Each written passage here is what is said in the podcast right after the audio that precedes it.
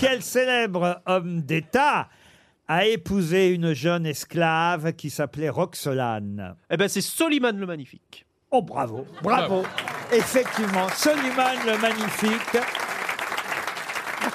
L'adversaire et copain de François Ier. Quelle perversité de, de- de prendre son plaisir à faire perdre du pognon aux gens. Et à nous faire passer pour des cons. Vous avez bien compris.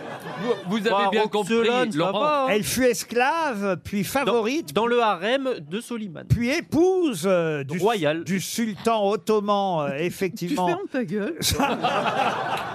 Roselyne, je vous en prie, vous avez été ministre, ayez un peu de respect pour, euh, pour votre petit-fils. Pour la culture.